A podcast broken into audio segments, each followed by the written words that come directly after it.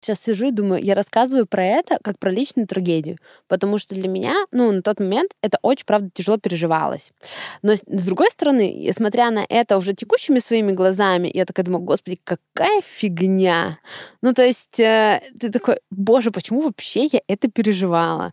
Почему я так близко к сердцу все вообще воспринимала? Почему я разрешала в целом с собой так разговаривать? Готова начинать? Погнали. Внимание! Пожарная тревога. Срочно покиньте помещение.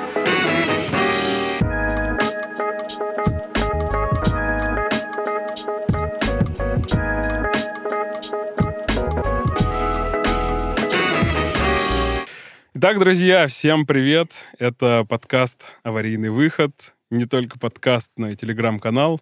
Где-нибудь здесь у нас вот появится QR-код. Обязательно подпишитесь, там все анонсы, и появится что-нибудь еще в ближайшее время. Меня зовут Дима Курицын, если кто-то забыл. Свободное от подкастинга время я делаю дизайн-студию «Фарфор». Но э, сегодня я здесь, в студии. Это 13-й выпуск. И в гостях у нас Маша Ревинская. Маша, привет. Привет, Дим. Мне супер приятно сидеть у вас в студии. И очень приятно, что э, сегодня мы будем говорить не про успешный успех, а будем говорить про какие-то реальные ситуации, с которыми в целом сталкиваются все, но мне кажется, не у всех хватает смелости про это поговорить. Это точно. Мы делаем этот подкаст и канал ровно для того, чтобы в России вот простить э, нормальное, хотя бы нормальное, не классное, не хорошее отношение к вообще культуру ошибок, чтобы люди об этом говорили, потому что, правда, жить становится легче и вообще как-то наполненнее, когда ты можешь об этом рассказывать, и когда классные предприниматели рассказывают в эфире нашего подкаста какие-то свои э, факапы, делятся ими искренне. Мы обязательно исследуем, вот как человек проживает это. Э, это получается клево, и у нас уже даже есть какая-то своя аудитория. Всем привет, ребята. Давай начнем с нашего традиционного вопроса. Кто ты как человек и кто ты как предприниматель? Порядок на твой вкус. А, на самом деле, мне кажется, что я только в этом году начала вообще себя отлеплять от работы. Потому что раньше я приходила и говорила всем привет, меня зовут Маша, и, я, и начинала говорить про работу. Поэтому сейчас мне хочется рассказать э, все равно про себя, скорее про, как про человека. Э, мне нравится говорить, что я Маша, и я себя исследую потому что весь последний год у меня правда посвящен как бы исследованию себя в разных ситуациях, и мне от этого так классно. Мне кажется, за последний год у меня инсайтов про себя больше, чем за всю жизнь. Вау. Мне очень нравится, что мы нашим подкастом очень точно попадаем, потому что мы любим исследовать наших гостей, ты любишь исследовать себя. Вообще полный матч. Класс. А, так, а если говорить про карьерную историю. Прости. Да. Э, как говорил, буду иногда. Нет, я но супер... но мне, мне не хватило. Да. Можешь поделиться одним или какими-нибудь двумя открытиями о себе вот там из этого года, чтобы мы еще чуть-чуть лучше узнали тебя как человека? Класс, давай расскажу. Например, инсайт года, что от себя не убежишь. А, расскажу, как я это поняла. То есть за прошлый год я посетила, наверное, больше 20 стран. А, в некоторых из них я жила там по месяцу. А, и самое интересное путешествие в прошлом году у меня состоялось... Я ходила с Федором Конюховым в экспедицию в Иран. А, мы поднимались на гору высотой 5600. И у нас вообще случилась такая интересная команда, которой мы восходили. И мы все были в поиске. То есть мы все шли в экспедицию с каким-то запросом. И я в том числе, я ждала, что поднявшись на вершину и вообще вот эти 10 дней как бы преодолевания там себя, сложностей, бытовых, э, всего этого откроет мне какую-то истину. Там, я не знаю, э, что-то сверх, какое-то сверхзнание. Кроме того, что я очень ценю ортопедический матрас и ортопедическую подушку и свой душ с горячей водой, я в целом больше ничего для себя не открыла. То есть понятно, что а, посмотреть на себя в другом, абсолютно другом контексте а, было очень интересно. У нас была супер классная команда, но а, себя я больше в этом не открыла.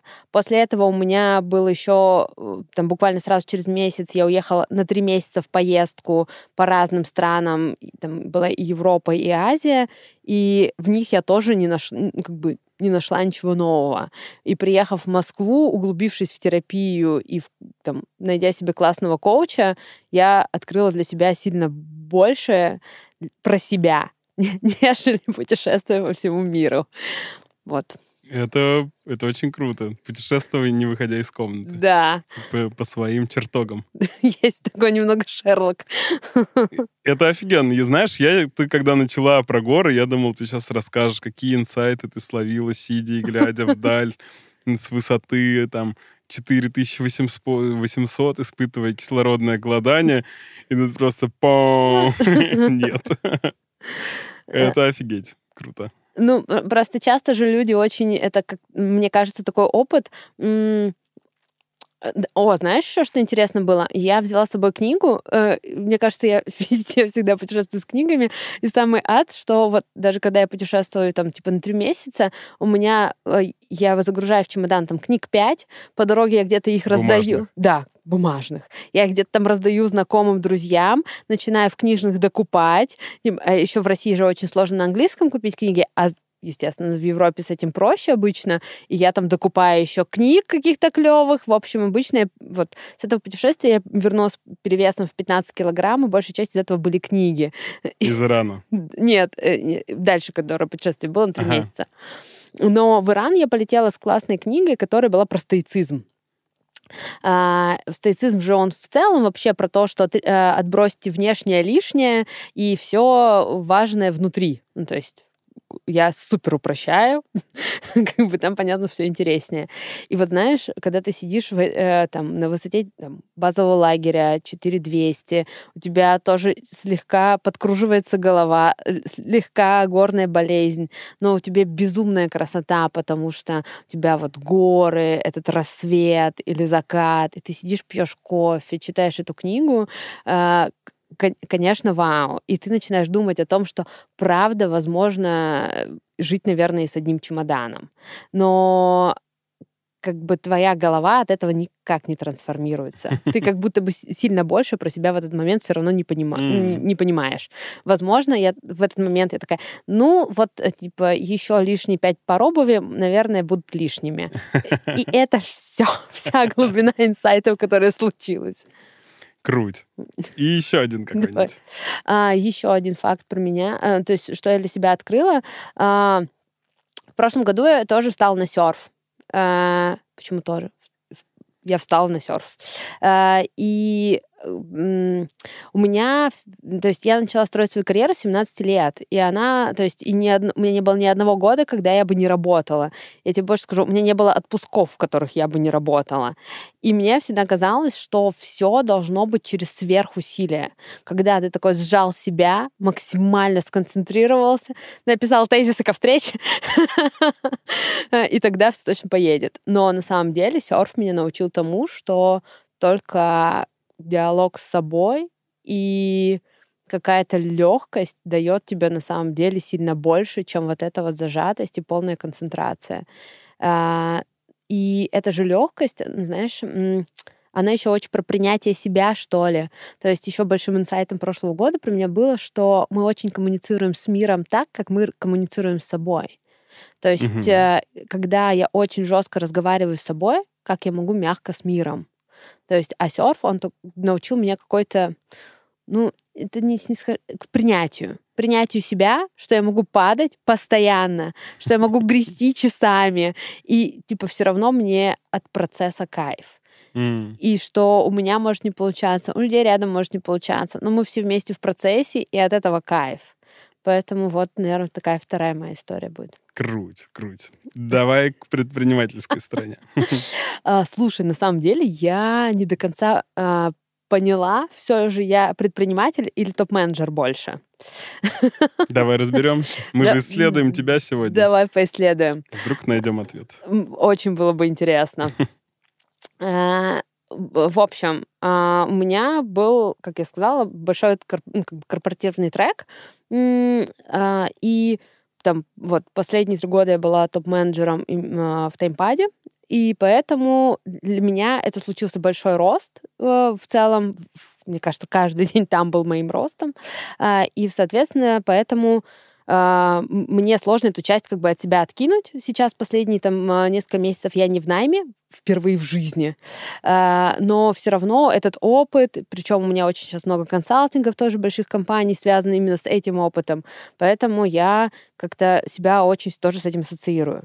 При этом у меня есть э, проект, в котором я уже полтора года со своими кофаундерами, который называется «Сообщество закатных бранчей». А, И это мое ну, такое дитя любимое очень. И очень красивая. Мы обязательно дадим все ссылочки в описании. Просто хотя бы зайдите фоточки, посмотрите. Это, это очень красиво. Спасибо большое, мне очень приятно. И еще небольшой анонс. Да. У нас будет что-то интересное совместно у нашего подкаста из закатных бранчей. А, Следите за нашим телеграм-каналом. Обязательно там все покажем и расскажем. Да. А, на самом деле, у меня такой... Ну, то есть я прям смело говорю, что у меня очень красивый проект. И я очень его люблю и очень им горжусь, и очень люблю своих партнеров Дашу и Гайка, с которыми мы это делаем. А, И это то, чем я живу, мне кажется, 24 на 7, даже когда мы все там умираем. Но, э, ты знаешь, мы ехали недавно в Сочи с Дашей, а, смотрели новые локации. Я была там 8 часов за рулем по серпантинам. Там ты спишь мало, у тебя безумная нагрузка, но ты едешь, и у тебя такой все равно кайф от того, что ты делаешь свое дело, ты понимаешь, и ты приходишь на какую-нибудь площадку и такой, блин, я поставлю здесь стол, я накормлю здесь людей, и они вид- будут видеть красивый закат, и им будет в этот момент вкусно.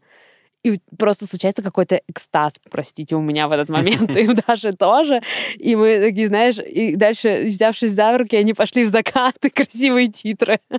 Вот, это про мое такое предпринимательское. Давай чуть-чуть капельку расскажем, потому что мы столько всего красивого говорим. Я такой сижу, думаю, ну окей, а если я вообще не понимаю, что это, слышу красиво, на природе, стол, еда, а, давай чуть-чуть у у зрителей, слушателей сложим окончательную картинку, как это происходит. Класс, вообще с удовольствием. На самом деле, а, как говорит мой партнер Гайк, представьте, что вы приезжаете в ресторан в поле, которое есть только здесь и сейчас, и больше его никогда не будет.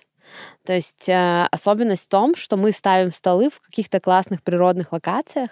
В этом году мы, э, в этом сезоне летнем мы ставим один стол на берегу Тихого океана на Камчатке. Обожаю Камчатку. Очень должно быть красиво. А, Мы в этот сезон еще ставим столы а, в безумной локации в Сочи. Я просто не верю, что мы это сделали. А, Я не могу пока про нее говорить, но это правда. Просто разрыв всего. И мы ставим столы в Подмосковье.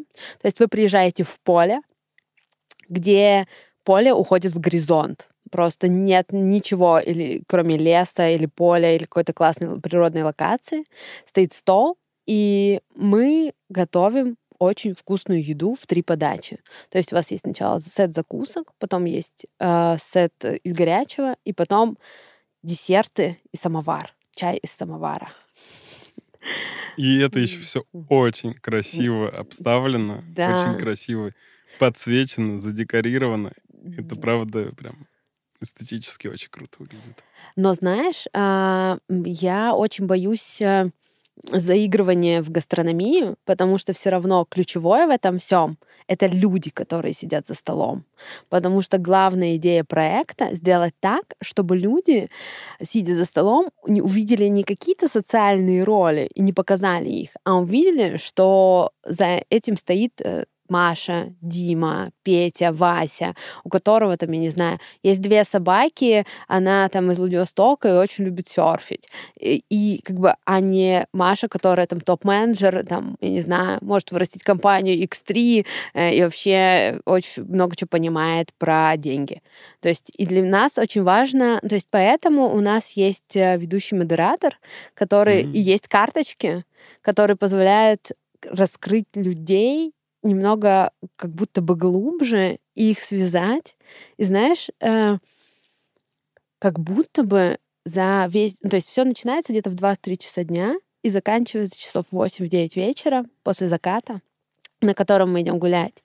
И как будто бы случается в этот период такая магия, что когда после чая и после заката они приходят и садятся к костру, они сидят уже не просто Петя, Вася, Маша, Дима, а они сидят люди, которые как бы прожили что-то вместе.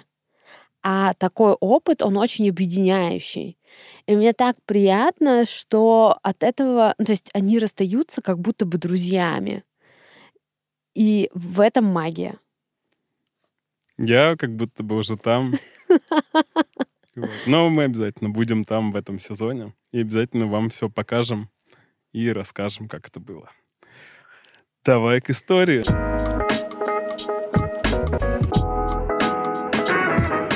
А, на самом деле я думала, о, о чем рассказать. А, начнем с моего топ-менеджерского опыта, потому что, мне кажется, там фейлов побольше будет. Как предприниматель я всего э, ничего, а вот как... Ну, там в самом начале все самое, все самое интересное. А, Это точно. Просто мне кажется, как будто масштаб немного другой. Поэтому давай я, рас- я расскажу тебе две истории, а ты там уже дальше выберешь, что мы из этого оставляем. Мы все оставим. О боже. А, На самом деле, когда мы обсуждали с Настей возможность моего участия, я ей говорила про то, ну, мы вообще говорили про то, что в нашей стране нет культуры а, поощрения ошибок. А, И даже в IT. То есть IT же как будто бы у нас такое все очень прогрессивное, все как будто бы все понимают, все более осознанные, иногда ходят в терапию, все понимают, что такое коучинг, но у нас очень даже в IT не принимают ошибки. И очень тяжело, ну, то есть... И знаешь, еще очень м, такой интересный момент, что часто в корпоративной культуре всех, мне кажется, компаний, ну, большинства, тебя перед тем, как прийти к диалогу про решение вопроса, тебя все равно замочат. Да, да, всегда начинается с поиска виноватых. Да. У меня был прям недавно такой Да. опыт, когда очень прикольно, я первый раз так с другой стороны, с клиентской, э, услышал, ладно, ребят, давайте типа решать, что делать. И я такой думаю, вау, Вот это подход. вот это вау. Действительно, сначала обычно ищут виноватых, Да. э, покричат, а потом такие, ладно, давайте решать вопрос. Согласен на все сто. Да, и для меня, знаешь, у меня просто в этом плане очень классная какая-то культура в семье. То есть а, мама с папой всегда разговаривая со мной, они не пытались меня как-то обвинить и сказать, что я сделала что-то не так, а они такие, типа, это все понятно, ну, типа, это уже случилось. Давай, что решать-то будем? И поэтому для меня это такой, как бы, очень классный... ну, то есть за счет того, что я в этом жила какой-то период, живя там с ними до 16 лет, а, мне потом было немного сложно, когда меня пытались там замочить в чем-то. А рассказывать я буду именно про это. В общем, расскажу я про то, как э, в какой-то момент, э, вообще, на самом деле, история с выходом в таймпад для меня очень интересная, потому что а, когда я планировала выйти туда, все было супер, и мы с CEO обсуждали стратегию оффлайна. А, Когда я вышла, второй день э, полного локдауна в Москве был. Я вышла а, директором по развитию в event-платформу.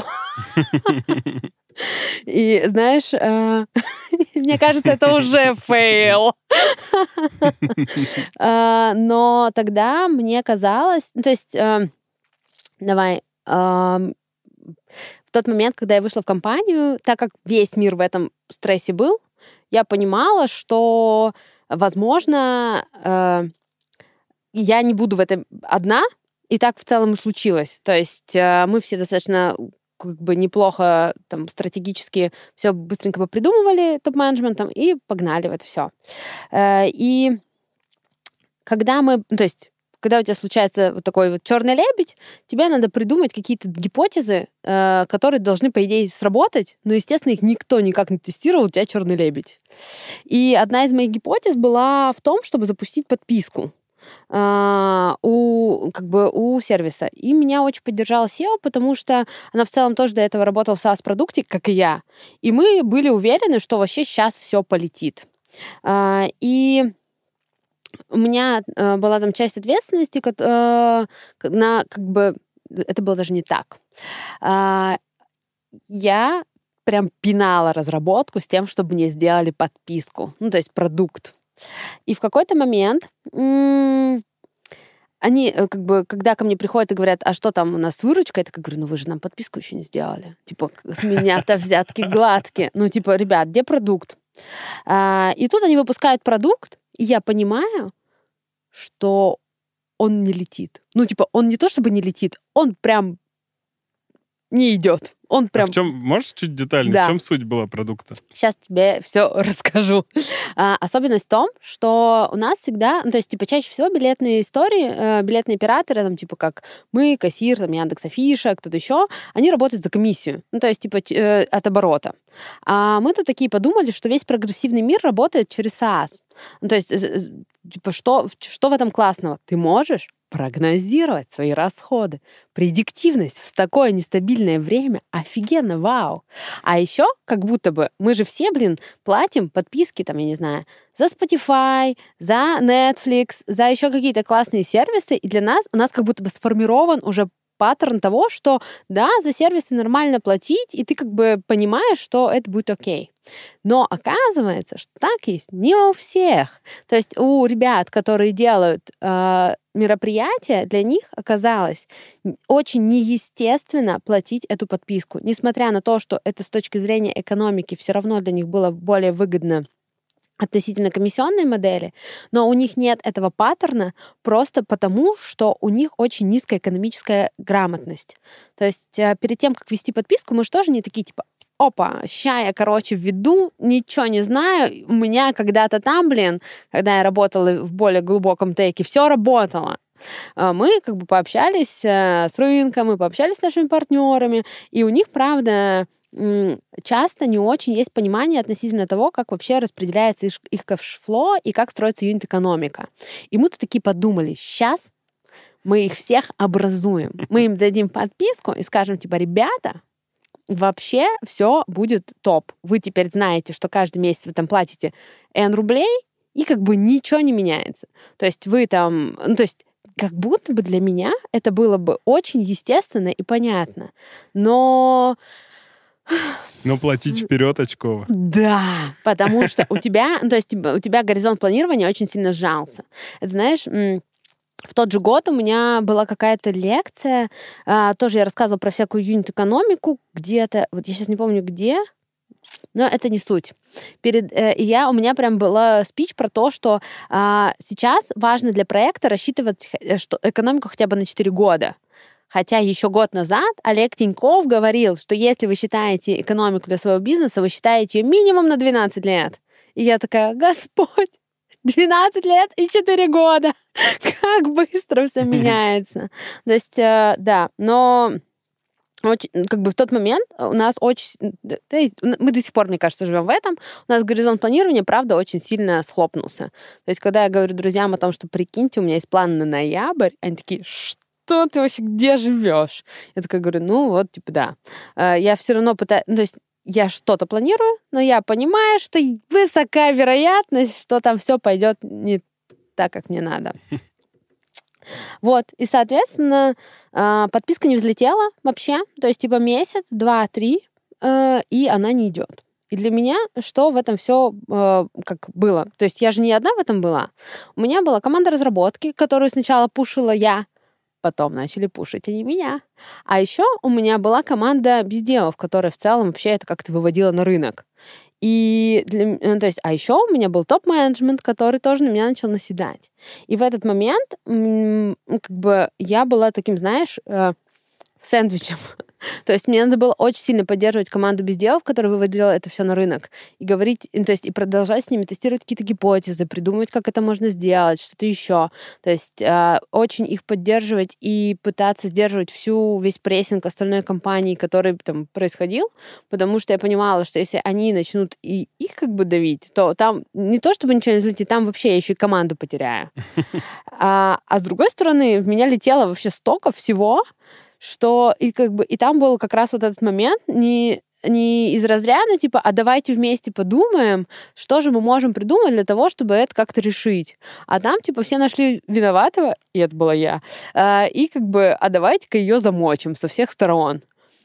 А что понимаешь под замочим? Ну, в смысле, э, судя по всему, судя по тому, что ты потом стала CEO там, таймпада. Нет, я не стала А, SEO не компа- стала? Нет, ты что? А, блин, я, значит, неправильно услышал. Ну, э, они хотели замочить или решить вопросик? Вот, мне кажется, что э, в этом-то как бы и концерн, что там никто, не все хотели решить вопросик, а там было важнее, то есть, знаешь, типа, ты нас прессо- прессовала, сейчас мы тебе все вернем. И то есть и для меня было очень сложно вот это как раз противостояние, особенно то есть который меня прям достаточно жестко говорил мне о моей некомпетентности, а, зажима- дожимал мой синдром самозванца, который улетал просто в космос, о том, что я потратила ресурсы компании, что вот они там все сидели и это все пилили, что мотивация его сотрудников падает из-за того, что они делают продукт, который не взлетает, что а, о том, что вот я трачу вообще, ну, то есть я трачу его время, вообще кто я такая, почему я вообще на этом месте. То есть там был такой, знаешь, а он еще человек немного другой формации в том плане, что он работал в IT в начале еще 2000-х. Мгм. То есть у него есть немного другой бэкграунд. Это мы сейчас такие все говорим про бирюзовые организации. Для нас важно какое-то, не знаю, состояние человека, еще что-то какое-то. Мы, мы говорим про lifetime balance. Ни у кого его почти нет, но мы хотя бы про это понимаем что-то. А у него, например, э, и ряд еще других сотрудников, у них в целом, видимо, достаточно очень жесткий диалог с собой. И я понимаю, что себе бы они это не простили, поэтому и диалог со мной тоже был очень жесткий. Что, ну, как бы, как ты вообще посмела потратить ресурсы компании на нас давить, давить на сроки реализации э, продукта, выпуска его в релиз, и не, как бы, и ничего не полетело. А какие твои ощущения вот в этот момент? Ты как бы вот слушаешь это все, что, какие мысли в голове? А, слушай, на самом деле, мне кажется, это был один из самых жестких периодов моей жизни. А, я тогда узнала, что такое антидепрессант. Ну, давай, ковид нам всем не очень легко дался. Мне так точно. А, И, соответственно, а, для меня это было очень тяжело. А еще у меня не было... ну, То есть это там 20 год, и я понимаю, что у меня не было той осознанности, э, и у меня были сложности с личными границами. То есть это сейчас я могу э, сказ- как бы для себя в голове отстроить, что типа, чувак, ты так со мной коммуницируешь, потому что у тебя есть вопросики к себе, типа, я все понимаю. Ну, то есть, типа, э, все имеют право на ошибку, мы же все по сути, тестировали гипотезу. И мы понимали, что оно сколько это будет стоить. Гипотеза провалилась. Сорян. Типа, предлагаю раз, два, три, четыре, пять решений. Но на тот момент мне казалось, что он бог великий, который уже там в этом IT больше 25 лет. Я тут такая маленькая крошка, которая вообще не оправдала всех его ожиданий. И еще мне надо спасать команду, что-то делать с их мотивацией. И параллельно, то есть мне, то есть он, доста- ну, то есть часть команды вообще по мне проходилась именно по каким-то личностным штукам, а еще я понимаю, что мне было сложно отстроить себя как человека и себя как функцию. Сейчас. Сейчас сижу и думаю, я рассказываю про это как про личную трагедию, потому что для меня, ну, на тот момент это очень, правда, тяжело переживалось. Но с другой стороны, смотря на это уже текущими своими глазами, я такая думаю, господи, какая фигня. Ну, то есть э, ты такой, боже, почему вообще я это переживала? Почему я так близко к сердцу все вообще воспринимала? Почему я разрешала в целом с собой так разговаривать? Ну, то есть как интересно на меня влияет терапия, я тебе так скажу. Ну, давай вернемся назад. Вот Давай. э, этот чувак, сто лет Да. в IT, Да, царь и бог. царь и бог, который приходит и говорит, ты меня разочаровала. И ты такая, я его разочаровала. Я не оправдала там его надежд. Э, Ну, то есть, и я себя жрала. То есть, еще знаешь, самый интересный момент э, для меня был, что я впервые в жизни поняла, что такое бессонница. То есть, я спала по три часа. То есть, типа, вообще в сутки. И то, мне кажется, знаешь, я просыпалась и как будто бы не спала вообще. Ну, то есть, э, у меня очень сильно все ушло в физику. а, я прям, ну, то есть я прям страдала, и мне еще очень сильно я все это пыталась скомпенсировать еще более активной работой. То есть, мне кажется, я жила на работе. Ну, то есть я уходила из офиса а там, типа, в 10 в 11, приходила туда опять в 9 в 10. То есть, и вот это вот было каким-то моей попыткой доказать себе, что чем больше и серьезнее я буду брать себя в руки и больше сидеть над этим, тем больше у меня будет результата. Ну, тем больше страдаешь, да. тем больше, значит, ты как бы тем, тем, тем справедливее ситуация. Да, ты такой, типа, я же вот в себя все вкладываю, сейчас оно мне там все вернется. Ну, вот это как серфом, короче. Главное, не напрягаться, и будет проще. Ну, да, на тот момент, то есть у меня был супер жесткий диалог с собой, отсутствие вообще какой-то осознанности, и мне казалось, что только так я и могу вообще то есть так они увидят, что я правда не безразлична к ситуации, и вот по, и, как, и простят меня. Вот, а, такой у меня был какой-то диалог. Ужасно смешно. Это, это очень мощно. А чего ты, как бы, что было таким главным страхом? А, э, слушай, разочаровать ожидания другого человека. Представляешь? Ну, я имею в виду за ними, да. знаешь, типа вот как у нас был Тимур, и он рассказывал. Я думал, что я сейчас вот э, завалю проект, и что же будет там с семьями и сотрудниками моего клиента? Mm-hmm. Они делали клиентскую разработку, там, веб, мобильного приложения. Mm-hmm. Вот я это сейчас запарю, и вот он ощущал главную ответственность свою вот в этом, mm-hmm. что типа он максимально, то есть то, что он испортит жизни вот там вот этой там группе людей. Mm-hmm. Вот. А, и я верю, мне кажется, что всегда есть какая-то вот а, типа то, чего ты там боишься, вот как ты себе представляешь, что вот это сейчас случится, и ты стремишься, чтобы это не случилось, и вот такой бежишь, делаешь вот... А, да. Чего да, боялась? У меня было, на самом деле, два очень больших страха. Первое, мне очень было страшно, что могут уволить мою команду. А я понимала, что у них у многих ипотеки, какие-то обязательства и так далее. Ну, то есть для меня всегда моя команда, я как-то, они какие-то как родные. То есть всегда вся команда тусовалась у меня дома. Они могли мне написать там в любое время дня и ночи по личным и неличным вопросам. Мы до сих пор с ними со всеми прекрасно общаемся. То есть э, с некоторыми даже дружим. То есть для меня они такая моя, ну, как бы не семья, но моя ответственность. И я понимала, что если я им сейчас в, ковидный год, блин, их сейчас начнут, ну, меня заставят их всех уволить, ну, я себя не прощу. Это была первая часть. Вторая часть, это была очень репутационная штука. Давай, я... Мне было 25 лет, когда я вышла на такую достаточно высокую позицию. И мне казалось, что я вообще всего этого недостойна, а тут я еще так зафейлилась. Ну все, я вообще простите, полное дно. Сейчас меня раскроют. Да, ну, то есть, типа, сейчас меня раскроют. И это очень смешно. Ну, то есть, типа, да, мне казалось, что они сейчас, сейчас они все поймут, что я тупая. А, сейчас мне очень смешно, конечно, про это говорить. А, но вот да, это было два основных страха. То есть, и еще вот, ну, то есть, прям я в тот момент прям чувствовала себя какой-то, простите, курочкой на сеткой, которой было, правда, очень страшно еще подвести команду ребят.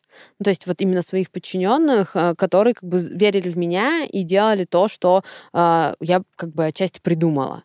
То есть, э, не, понятно, не я одна это все придумывала, но типа способы, как это выводить на рынок и так далее, естественно, это все было мое. И вот у меня было два больших страха. Круто, спасибо, что поделилась. Пожалуйста. Я просто абсолютно уверен, что вот у каждого человека есть его вот это вот глубинная штука, и если ты на нее, до нее докопаешься, честно посмотришь на нее, такой, ну, come on, ну, вряд ли прям всех уволят. Им, ну, условно, все равно компании нужны biz dev ы. Ну, то есть, и вот я верю, что кто-то может, вот, кто сейчас вот в, в огне, в пожаре и вдруг вот послушает нас, он такой, так, а чего вот правда докопается до этой штуки и поймет, что ну, на самом деле все переживаемо. Конечно, да. Я с тобой полностью... Вообще переживаемо, блин, все. То есть, но мне кажется, что очень хочется, чтобы коллеги были, правда, друг другу, ну, не то чтобы снисходительнее, а более м, поддерживающими. Чтобы у тебя... Чтобы... М, как это... С тобой могли сделать работу над ошибками, но сделать так, чтобы ты а, а, из этих ошибок сделал правильные выводы и пошел дальше и вырос. То есть для меня вот сейчас, там, после терапии, коучинга, еще там нескольких лет топ-менеджмента, я вообще четко понимаю, что ошибки — это супер. И вот сейчас, когда у меня они случаются, я такая, класс, значит, я расту. А расту я почему? Потому что я села и отрефлексировала. То есть еще знаешь, в чем главный прикол? Я тогда так быстро бежала, что мне не хватало меня на рефлексию. То есть мне Мгм. было очень страшно, и я бежала. То есть вот эта бесконечная работа, а а надо было просто сесть и как бы что-то порефлексировать. Про коллег, про себя, про команду. И вообще, наверное, многое бы уже тогда стало на свои места. Но, знаешь, а, э, эта ситуация, я ее супер долго переживала, и я ее переживала до января этого года.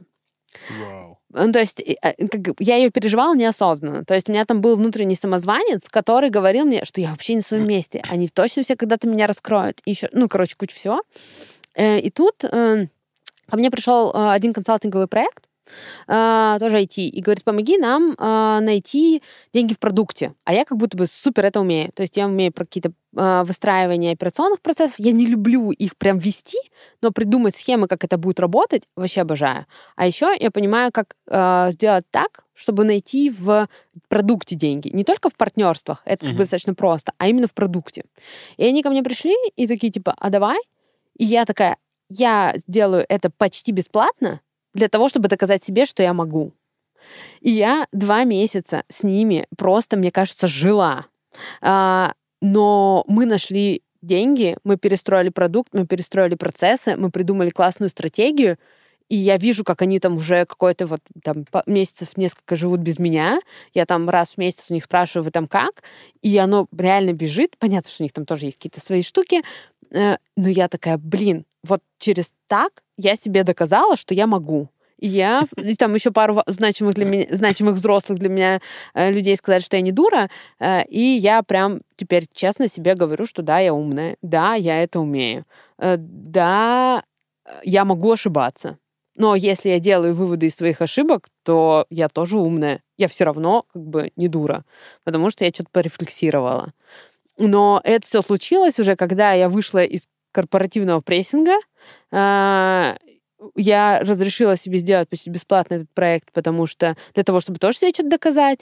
Ну, и у меня были поддерживающие взрослые. А как он тебя догонял? Вот, ну, время-то прилично прошло. Ой, это очень прикольно. Э, Я даже себе в записочках это писала, в заметочках, что у меня был страх инициировать что-то. А, то есть, а, например, тогда э, эта инициатива для меня была достаточно смелой. То есть я пришла и всем сказала, типа, я сделаю, нам надо, мой опыт мне показывает. И все как бы такие согласились, и как будто бы почти никак не споря со мной пошли в это. И дальше я вообще, мне кажется, не проявляла каких-то ярких инициатив. То есть я могла очень что-то такое супербезопасное предлагать, никак это активно не защищая, потому что мне было правда страшно, что меня опять как бы, а, ну, мне опять будет больно. И поэтому, ну, то есть я считаю, что это вообще ужасно. Самое ужасное, что мог- может быть вообще, когда мы совершаем ошибки, что мы начинаем опять бояться что-то делать.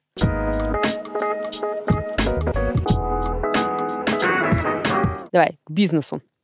Когда мы активно расширяли, э, расширили команду в этом году, а, и да и в прошлом году перед летним сезоном мы тоже неплохо расширились. И когда приходят ребята на первые бранчи, они, очевидно, много фейлят. Но мы, э, у нас там с Дашей и с Гайком такой диалог про то, что когда эта ошибка сделана перв- в первый раз, мы вообще никогда за нее не ругаем. Мы такие типа, блин, ну так случилось. Давай поговорим, как это можно сделать еще. И мне от этого так классно, что Даша меня очень в этом поддерживает, Гайк меня очень поддерживает. А, и мы такие типа, да вообще, блин, никто же не умер. Ну вот все, что касается вопроса «никто не умер», ну то есть мы все, ну то есть до тех пор, пока реально никто не умер, вообще все решаемо. И даже если там, я не знаю, а, кто-то что-то подал на пять минут позже, кто-то что-то где-то там не дошел, ну как бы правда же не смертельно. Ну мы, слава богу, не хирурги. У меня как раз очень на прошлой сессии с психотерапевтом я буквально то же самое говорил. Она говорит, ну вообще, даже если кто-то умер, то как бы, ну, жизнь, типа, жизнь все равно продолжит. Даже, я говорю, мы же не на скорой помощи работаем.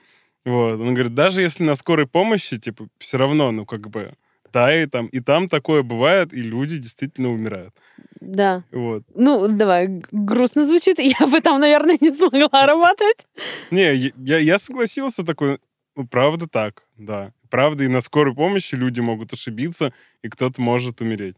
И это ужасно, грустно.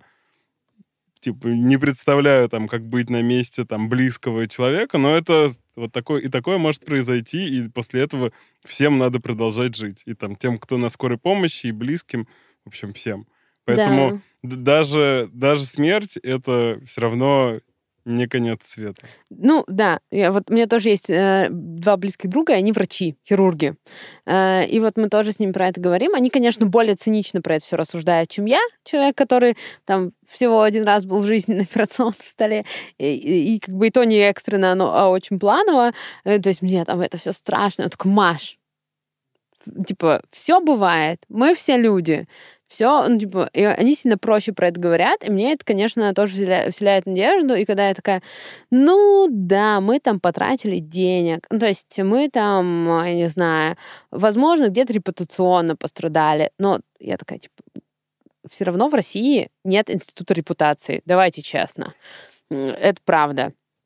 А, человек, я всегда еще себе говорю, что человек, которому не все равно на то, что я делаю, но только я, он как минимум придет ко мне поговорит. То есть, потому что моя еще позиция такая, если кто-то передо мной фейлит, прям что-то очень дикое, а мне важен всегда был этот человек, я всегда приду с очень прямым вопросом. Типа, это про меня или у тебя правда что-то не идет? Ну, то есть, поговори со мной. И мне очень приятно, когда люди могут прийти ко мне и сказать, Маш, это ты персонально ко мне так фигово отнеслась? Или у тебя что-то пошло не так?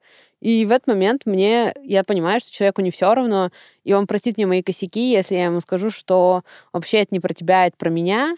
Ну, то есть, ну, понятно, что иногда бывает и не про меня, а про него. про тебя. Да, сорян. Ну, то есть, но вообще очень мне нравится говорить словами через рост с людьми. Мне кажется, это вообще решает все, блин, проблемы. Вот. Круть, круть. А расскажешь что-нибудь э, Про и- и- из бизнеса? из бизнеса. Слушай, а, у меня э, будет, наверное, две истории. А, Первая, а, первая история, она будет про то, как мы запускали в прошлом году летний сезон. Мы запустили его почему-то 13 мая, а май был не такой, как в этом году. Он был очень холодный. А, И мы решили еще такие, а запустим-ка мы два события в параллель. То есть э, сейчас мы это можем делать, потому что у нас очень отлаженная команда, у нас там классный цех, мы, у нас типа дубль оборудования, а, у нас команда уже супер сработанная. То есть э, вообще все настолько отлажено, что да, мы иногда можем делать события в дубль. Э, И какой-то открытый бранч, и параллельно закрытые события. На тот момент мне казалось, что это было зря. Мы решили сделать и открытие сезона, и сделать э, день рождения для моей близкой подруги. И причем я, я, я ее так люблю. Она мне прощает. Знаешь, есть дружба, в которой вы друг перед другом так фейлитесь, но все равно друг друга любите. И очень много друг другу прощаете. И fail был в том, что а, вообще надо было это все сдвигать как минимум на неделю, потому что был 13 мая, когда мы все это проводили, было безумно холодно, был дождь, сырое поле, и к нам приехала она и, как шутит Гайк, и мои модные подружки. То есть девчонки приехали к нам в очень красивых, дорогих там платьях, э, сапогах, и все это было светлое, какой-нибудь там Диор, господи, прости. Э, и они приехали в поле. А там прям грязь через часа два была. И мне было супер неловко за вот именно скорее вот эту погоду, что мы дольше отдавали горячее, что мы еще там где-то были не до конца там сконнекчены, кухня, мы же все готовим в поле, то есть нас мы не привозим ничего, не разогреваем, а мы прям приезжаем очень рано и начинаем все это готовить. То есть я понимаю, что кухня где-то что-то задерживала, потом пошел дождь. Короче, случилось, блин, все, мне кажется, в этот день. Но моя подруга после этого ко мне пришла и говорит, вообще, тот, кто не поддерживал мой фан, все равно в этом все значит, они не мои люди. Типа, мне было хорошо. Я пила игристое, блин, на закате, в поле, и пофигу, что было плюс 13. Мне было кайф. Если моим каким-то гостям было не кайф, то, ну, типа, сори. Но э, это было год назад, недавно. Э, у нее опять был день рождения в мае, как неожиданно. Странно. Да. Я к ней пришла и говорю, блин, милая, мне до сих пор стыдно за тот твой день рождения. И она так на меня посмотрела, говорит, Маш, я тебя умоляю.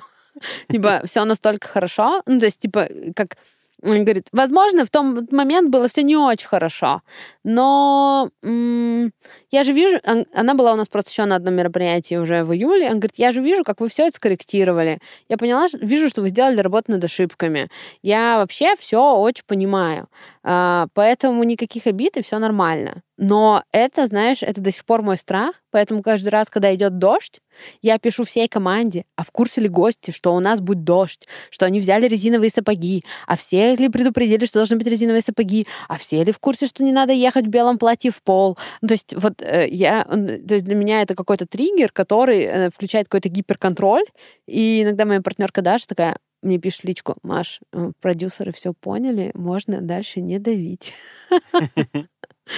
А расскажи, вот в чем разница? А, вот э, злостный который на тебя ругается, э, или вот эта ситуация. Можешь вот в своих, в своих переживаниях, да, и там, и там косяк. Понятно, масштаб несколько, Разные, да. несколько разный, но мне кажется, что вот э, переживания, они все равно, они не всегда зависят прям от масштаба косяка. Да, я с тобой согласна. Знаешь, а, я вообще еще очень не боюсь вписываться в какие-то очень большие проекты. А, И меня спрашивают, почему. Я говорю, потому что переживать я буду одинаково. Ну, то есть, типа, у меня есть определенного размера переживалка где-то внутри. И вот она... Это переживалка. очень круто. Ну, это же правда. Переживалка переживать больше, чем ты можешь, не может переживать. То есть, и ты будешь переживать одинаково и какой-то микро fail, ну, то есть, типа, ну, небольшой fail, когда ты, там, я не знаю, вот подставил подружку под дождем и день рождения провел, и, и одинаково ты будешь переживать fail, когда ты э, зафачил кучу корпоративных денег, блин, там чуть не лишился команды, всех подставил. То есть переживания вообще идентичные Да. по ощущениям. Масштаб очень разный. Да, да, да. Вот интересно, как у тебя э, переживалка спустя там три года, спустя вот твой опыт, когда ты поняла, что все, я могу, я точно не самозванец. Э, как изменилось это ощущение? Слушай, на самом деле я сейчас переживаю... Давай, во-первых, а, у меня, правда, такие поддерживающие партнеры, что у нас с Дашей бывает, э, типа, рубрика «Поорать». Ну, то есть ты просто приходишь в чат друг к другу в личку и просто пишешь «А-а-а!» капслоком. И ты в этот момент понимаешь, что у другого человека, видимо, как-то плохо. И ты в этот момент спрашиваешь, типа, чем я тебе могу помочь? Или она меня спрашивает, чем я тебе могу помочь? И как будто бы все решается. То есть, когда сейчас, когда случается какой-то фейл, я не пытаюсь обвинить себя, продюсеров, кого-то еще. Я такая, давайте решать. Ну, типа, вообще все равно. И мне нравится, что у моего партнера абсолютно такая же позиция. Давайте решать. Поэтому, знаешь, я сейчас, мне кажется, переживаю сильно за другие вещи. Я, например, переживаю, что я опять набрала проектов, перерабатываю, и из-за переработок меня там увезли на скорой недавно, под капельницу положили. Ну, то есть, э, типа, я там переживаю, что я там меньше гуляю с собаками, чем должна. То есть у меня как будто бы переживалка переключилась в другую сторону. То есть, типа, она... Я теперь переживаю, что я мало забочусь о себе. Я такая, бывает lifetime balance. Маша, мы должны его найти. Ну, То есть я понимаю, что без э, сверхусилий ты не получишь сверхрезультата, но я понимаю, что какие-то вещи для меня важны. Например, для меня очень важен восьмичасовой сон. И вот я переживаю, если я не доспала, особенно перед какими-то там важными штуками. А вот если мы говорим про какие-то рабочие процессы, ну, в моменте я могу там что-то переживать, но я понимаю, что я там посплю, схожу в баню, поговорю с терапевтом, и все. Ну, то есть, как будто бы самые большие переживания сейчас случаются за счет, ну, как в, каких, в э, сессиях с терапевтом, когда я обсуждаю прошлый опыт, или вот из-за того, что я там что-то переработала. Но не из-за фейлов. Я понимаю, мне, понимаешь, мне именно вот эта динамика... А, как и к этому пришло? Мне, мне именно динамика интересна, что вот, вот тогда переживалка была такая, а вот тут я зафакапила день рождения подружки, а, и вот Как, как изменились ощущения в этот момент? Именно мне вот это и А, интересно. Слушай, а, смотри, давай. а, Когда я зафакапила э, день рождения подружки, я себя жрала, и мне кажется, я себя жрала не сильно меньше, чем когда я а, зафейлила историю с подпиской. Но, а, во-первых, а, это было сильно короче в промежутке, в том плане, что а, как это, вечер факапа был всего один, а там а, были месяца факапов, и когда ты живешь дольше в стрессе, ты, понятно, тебе сложнее в этом всем быть, как минимум из-за того, что ты живешь в постоянном кортизоле, там, ну и вот это все. То есть химия в организме сильно меняется. А тут э, как будто бы... Еще, знаешь, э, моя какая-то бесконечно добрая подруга все равно ко мне приходила и говорила, Ревинская, ну все же хорошо, ну все живы. Я такая, все живы. Ну, короче, я себя еще долго грызла. Мгм. Но вот этот момент самого мероприятия и два дня после, стресс, переживалка была и там, и там на максимуме. То есть потому что я, да, еще на тот момент тоже не могла там что-то для себя отстроить и сказать себе, что, ну, она же говорит, что все окей. Ну, вряд ли бы она мне врала. Вот, как-то так.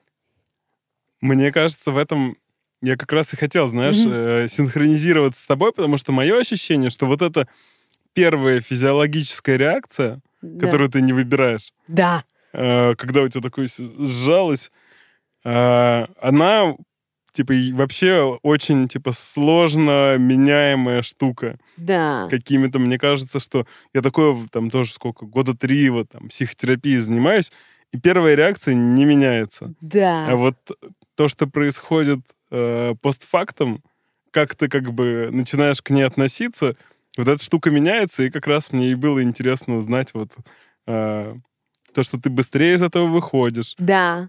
то, что ты вот так там ты в спирали как бы гоняешь себя, и из-за этого не- Да. не можешь выйти, потому что там даже события не развиваются уже, а ты как бы В голове развиваешь. да, в голове ты такой, вау, давай новые круги на американских горках. Да, вот это мне как раз и было интересно узнать, что типа это быстрее а, и как-то понятнее. Да. Но первая реакция... Блин, да, она всегда одинаковая. Поэтому я говорю, типа, неважно, фейлишь ты что-то большое или маленькое, переживалка работает одинаково. То есть ты вгоняешь себя вот в этот ступор, и, и все. То есть, да, и меня очень тоже, знаешь, а, я много читаю там, про там, химию организма, рабо- работу мозга, как это все случается. И я, ну, то есть, я понимаю, что там, типа, еще, видимо, лет пять медитаций, возможно, моя переживалка будет как-то по-другому на это реагировать. Ну, то есть, но да, ты прав. Вот я что про себя поняла, что вот в момент этого стресса, вот когда оно случилось, ты прям бухаешься в это, и вот, ну, для меня это оцепенение. И ты в него проваливаешься, но когда ты такой себя обнаруживаешь, такой, ну, вот, э, привет. И ты как бы поворачиваешься лицом к этому, и такой, ну вот, э, да, я в, ш- в шоках, мягко говоря. Да. То есть, и ты понимаешь, что с этим делать. Я такая, ну, Маш, сейчас, типа, 10 э, глубоких вдох-выдохов, а, и надо походить. Для меня очень важно походить вообще для того, чтобы разо- разогнать всю эту химию, весь этот коктейль э, внутри меня. И э, я такая, типа, ну, все, в целом, прошел какой-то очень короткий промежуток времени, и я уже могу функционировать, и голова такая, ну, а теперь мы готовы что-то решать. Вот, Дима, просто я еще понимаю сейчас порядок действий, который мне нужен для того, чтобы быстро из этого выйти. Типа подышать, походить, и вот в этот момент, когда я дышу и хожу, ничего не решать и ничего не делать. Потому что ты реально, иначе, иначе я в своем случае как курица с отрезанной головой. И я очень много делаю суеты, от которой всем плохо. И я такая, no, no, no, не тот проблем solving. Блин, да, это очень прикольно. И круто. Мы, на самом деле, я не помню, чтобы мы с кем вот именно эту часть обсуждали. Очень прикольно, что это действительно так, потому что я в какой-то момент, вот тоже в психотерапии, я пытался, хотел вот это не чувствовать. То есть моя, О, моя цель была да, не больше никогда чувствовать. не ощущать вот эту вот первую реакцию, когда тебя вот прям оцепенение, да. сжатие, скруть, скручивание. Я очень хотел, и, в какой, и только в какой-то момент я догнал, что это невозможно. Ну, Да. или возможно, но когда-то очень-очень-очень-очень Ну, это же кредит. Ну, то есть, по сути, все равно, когда ты что-то не чувствуешь, ты берешь кредит у организма, потому что ты себя запечатываешь в этом. И когда-то же оно тебя догонит. Да, или... Не, ну, может, кстати, у меня недавно другая метафора была. Я болел, у меня нюх пропал вот буквально недавно.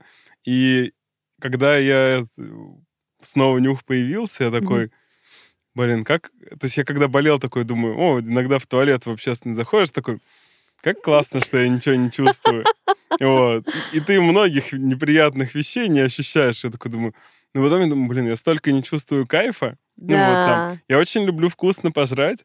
И- Понимаю тебя. И ты ешь еду, а она вообще, типа, только соль и сахар, вот чувствуешь, Да. и все. И я в этот момент понял, такой, блин, а с эмоциями так же ведь? Да. Ты как бы, э, если ты хочешь не чувствовать тревогу, там, злость, э, еще что-то, то как бы у тебя или ты все не будешь чувствовать, Да. А, или будь добр, как бы у тебя не будет так, что у тебя только лавандой пахнет, э, там, ландышами Да. и, и, дру- и другими парфюмами. Какашки как бы тоже будь добр ощущать. Да.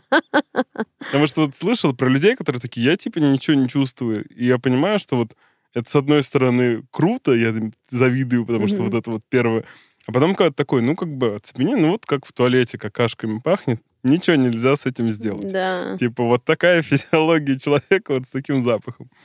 И такой, окей. Слушай, ты затронула очень классную штуку, потому что вот я ничего не чувствовала.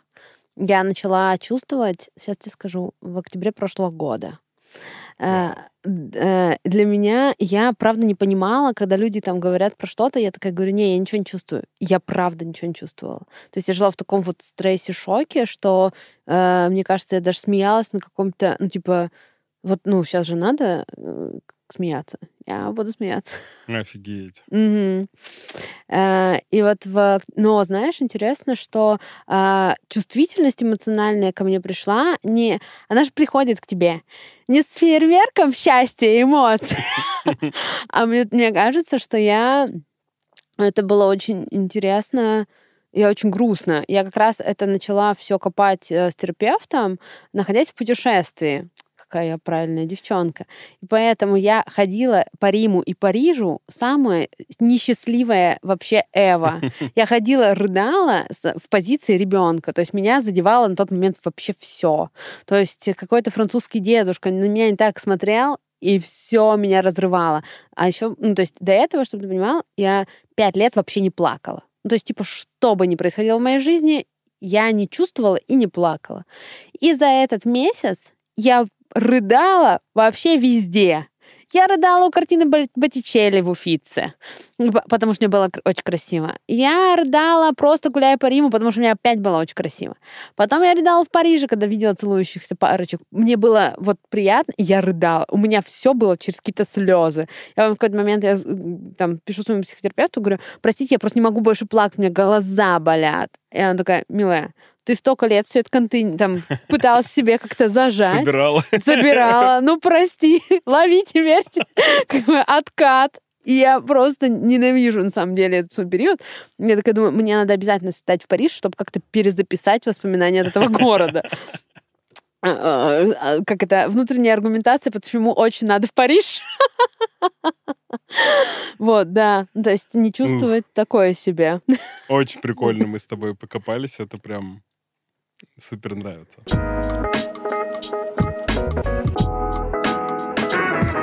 Давайте расскажу еще одну историю, и может, какую из них если хотите оставить, и мы хотите Не, мы, оставить мы всё обе. оставим. Да, т- тогда я расскажу еще одну историю, потому что, э, давай, мне кажется, что мне сейчас так уже все не страшно, боюсь этого говорить, что теперь мне весело про это рассказывать. Хотя на тот момент мне было реально страшно. А, К нам приехал гость э, мероприятие. А, Давай, а, у нас, а, у нас как бы три партнера. А, Гайк отвечает за техническую сторону реализации, то есть он знает, как сделать так, чтобы в поле, где нет ничего, светились лампочки. Для меня это до сих пор магия. Я только, мне кажется, месяц назад узнала, как он это делает, и такая, офигеть, Э, очень клево. Класс, что э, это делаю не я. А, у нас есть Даша, которая очень понимает про продукт, про еду, то есть я очень тоже понимаю про еду, но я понимаю, как э, Как и есть. как ее есть. И я понимаю, что мне вкусно, что невкусно. А Даша понимает, как типа наладить цех, позвать классных поваров и уже принести мне все это на какой-то финальный чек, чтобы мы по- попробовали. И я сказала, что типа э, с этим я согласна, с этим я не согласна. Ну, то есть э, как бы Даша за продукт. А я, как мы шутим, за взрослые делишки. То есть там развитие, рост, э, маркетинг, финансы, юридические вопросики, пиар, там маркетинг, вот это все. А, То есть я все, за все за это. То есть за какие-то коллабы. И у нас получается так, что летом, когда у нас основные бранчи, больше работают ребята, а я работаю больше в межсезонье. То есть, э, ну, понятно, что летом я тоже работаю, но в межсезонье у меня прям ад. Потому что мне надо придумать, какие будут коллабы, как это все, какие будут партнерства, и вот это все. так вот, и мы, э, когда у нас случается какая-то полная жесть, э, ребят зовут взрослого. А, Хотя они тоже не менее взрослые, просто, мне кажется, я э, не боюсь каких-то э, страшных юридическо-финансовых э, ситуаций. Так, К чему я вся эта прелюдия? А, К нам приехал гость на машине в поле и рядом с полем припарковался. А, Бранч закончился чуть позже, чем обычно, около 11-12 ночи. Когда гости начали расходиться, он приходит, подходит к своей машине, а она побита. То есть, типа, у нее оторван бампер, что-то еще. И, и, и как бы, и, ну, и, и мне звонит Гайк, говорит, Маша, что делать? Ну, типа, вообще ад. Ну, и я говорю, типа, я поднимаю нашу оферту, где написано, что мы не несем ответственность за имущество людей. То есть, э, и вот это все. И я говорю, вызывайте полицию для того, чтобы она все это тоже зафиксировала. И все это как бы, ну, то есть это все случилось. Э, И вот в этот момент а, мне было, конечно, очень страшно. Но мне было даже не то, чтобы как бы... Я понимала, что юридически я очень защищена, но мне было стыдно за то, что какие-то чуваки, которые ходили мимо, смогли сделать это с машиной нашего гостя. То есть и для меня это до сих пор та же ситуация, которая как бы все очень хорошо решилось. Ребята, которым принадлежала эта машина, они не имели к нам никаких претензий. Они такие, мы понимаем, что это правда не ваш вопрос. Ну, то есть э, мы же тоже приехали. То есть все понятно. Вы как бы говорили, что вы несете ответственность. А, Мы сами припарковали машину здесь. То есть все очень хорошо э, с их стороны как бы разрешилось, они к нам еще раз приезжали, ни у кого не было никаких вопросов. Но для меня это была такая ситуация, знаешь, в которой ты реально не знаешь, что делать. Ну, то есть э, ты по-человечески очень сочувствуешь, но ты ничего не можешь с этим сделать. И вот для меня это такое, знаешь, э, то есть ка- ка- каждая же фейловая ситуация, она тебя чему-то учит. И вот сейчас мы там пишем, что, ребят, если вы приезжаете на своей машине, старайтесь ее оставлять как-то в поле видимости, или лучше приедьте на трансфере. Мы предоставляем возможность приехать на трансфере, потом туда-обратно уехать. Все равно же классно выпить игристого. То есть, а, а, и понятно, что если ты выпиваешь игристый, ты не сидишь за руль. То есть, вот это был такой, наверное, еще большой фейл, который мы все очень переживали. Потому что, блин, каждый гость, он приходит не, не просто так, они прям для нас, многие становятся друзьями. И я понимаю, что если бы вот с моим близким другом это произошло, я бы правда это очень переживала. И мы правда это переживали. То есть мы потом еще такие, типа, чувак, ну ты там как? То есть э, вот это какой-то такой не очень зависящий от нас фейл, но который мы прям до сих пор иногда обсуждаем и такие, блин, пускай в этом сезоне такого не будет, потому что нам жалко. Вот. Реакция все такая же. Блин, да. Ну, То есть, но знаешь, это очень интересно. Реакция в этот момент была у Гайка, когда он звонил мне и говорил, Маш, что делать? Типа, реши. И вот когда это тоже так прикольно работает, когда ко мне кто-то приходит и говорит, реши, у меня нет ступора. Я такая, типа, так, я знаю, что с этим делать. И вот я решаю, это тоже вот я обсуждала недавно с терапевтом, что у меня бывает так, что когда ситуация происходит со мной, я в ступоре, в оцепенении, вот у меня подышать, походить, вот это все. А когда ко мне приходит кто-то и говорит, Маш, вот такая жопа, надо решить. У меня вот нет вот этого вот подышать, походить. Я такая, блин, ща решу. И э, у нас, типа, часто даже, когда, когда Даша там что-то до Гайка донести не может, такая, позвони Маше, она решит. Ну, То есть, э, и я с этим окей. И я всегда говорю ребятам, типа, мы же все не одни, мы в партнерстве. И я знаю, что когда у меня какой-то кризис и ступор, я могу прийти к Даше и сказать, Даш, Типа, помоги мне решить, и я знаю, что он также включится. Я не знаю, блин, как это работает, но вот у тебя, наверное, так же. Мне кажется, что я копал эту тему, когда я заметил, что у меня небольшая дизайн-студия, Мгм. и первые полтора где-то года, э, может, даже почти два, я вел большую часть проектов сам, как Мгм. менеджер. Потому что, ну, в целом, я был аккаунтом изначально, работая в другом агентстве. А, и я каждый вот, типа, там, фейл переживал просто вот капец с оцепенением. И потом я заметил, что когда кто-то из менеджеров уже нанятых Мгм. косячит, я это не переживаю так, и мне очень легко пойти, типа, разрулить, там, не знаю, Да. моя, я пришел к мысли, что вот, э, типа, нет того, что это я накосячил, личной ответственности, и поэтому так, так легко к этому относишься. Вот я пришел к такой мысли. э, не знаю, насколько она верная, но работает у меня один в один, что когда кто-то другой, я тоже такой, да, я сейчас все решу, типа.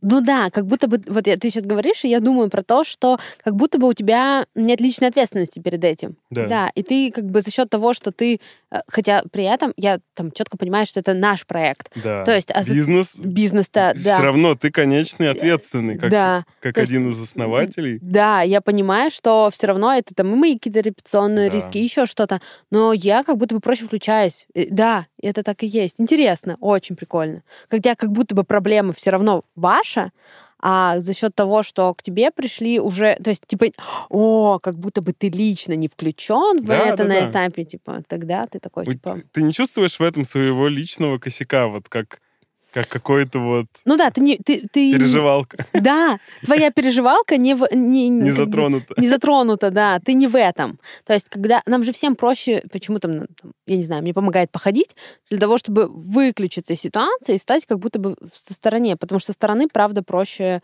все решать. Ну, еще энергию согнать вот этот, когда она Ну да, да, да. Плещется. Кортизольчик, да. Да-да-да, плещется через край, да. Я люблю там поотжиматься, поприседать. Да. Тоже это такой быстренько, хоп. Э, Я не очень много отжимаюсь. Ты такой, ой, типа там 30-40 отжался. Такой, я обычно столько не отжимаюсь. Вот в эти моменты. И такой, все, отдышался и нормально погнал. Да, у тебя же там кортизол, адреналин, вот это все, и мы, конечно, можем все делать какой-то вот там сверхрезультат в этот момент. Это точно. Класс.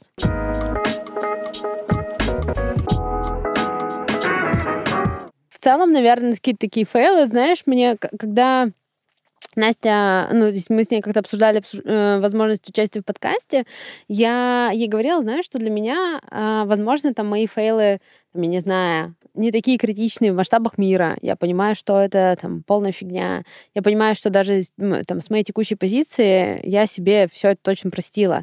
Э, Вообще я шла и думала о том, что мне хочется, чтобы люди были добрее к себе. Ну, то есть э, неважно, как там социум тебя прессует или нет. Диалог каждого с тобой — это диалог через призму себя. То есть и мы все же там строим кучу проекций. То есть э, на самом деле я сейчас поняла, что это первый подкаст, в котором я не рекомендую 100-500 книг, которые я прочитала, и в которых там типа про это говорится. И сейчас я вспомнила про книгу там «Тысячеликий герой», в котором как раз говорится про вот эти голограммы, которые мы там на себя натягиваем, и как мы через эти голограммы смотрим на других. И как бы все равно как-то нужно добрее быть к себе. Вот. И мне кажется, что когда ты добрее к себе, то тебе сильно проще быть добрее к другим. Это точно. И эта мысль мне очень нравится. И согласен с ней. Знаешь почему? Потому что вот когда я говорил про спирали вот эти вот, Мгм. чаще всего вот твой там разговор, он длился там 15 минут, а гоняешь его в голове, ты еще там можешь год гонять. Года, да. И это как раз и есть вот, вот эта штука, то, что ты говоришь, что там, основное это... Он уже давно забыл про тебя вообще там, э, живет своими переживаниями какими-нибудь новыми, а ты это гоняешь и гоняешь, и вот э, и, и проживаешь заново вот это там стотысячный раз эту ситуацию. И это, может, даже не совсем доброта, а какой-то не знаю, не знаю, какое слово. Давай, давай оставим доброту. Вот, потому что она в целом прям классно это характеризует. Вот, но про какую-то, да, доброту. Прощение, прощение, мне кажется, принятие и разрешение себе. Э, Вот, мне кажется, м, ну, быть не идеальным и ошибаться, и что-то пробовать. Потому что как мы можем пробовать, не ошибаясь? Ну, типа, так не бывает. мы же все учимся, а когда ты учишься, ты не можешь не фейлить что-то. И поэтому, мне кажется, это важно. Потому что есть вот эта вот первая переживалка, и вот Да. если научиться замечать, что я вот сейчас в этой первой переживалке, тогда есть шанс куда-то вырулить. Да, как у нас появилась своя терминология за весь выпуск. Да, да, да. Это очень прикольно. Да. Я обычно в конце прошу как-нибудь резюмировать, но у меня такое ощущение, что ты до моего вопроса а, уже начала это делать, поэтому если хочешь, не знаю, какую-то вот вывести общую мысль, там, мы обычно из этого что-нибудь берем на заголовок подкаста, там, какую-нибудь э, строчку. Вот, если хочешь А, добавить, давай. Слушай, э, э, правда, главное резюме — быть э, добрее к себе и воспринимать ошибку как возможность чему-то научиться.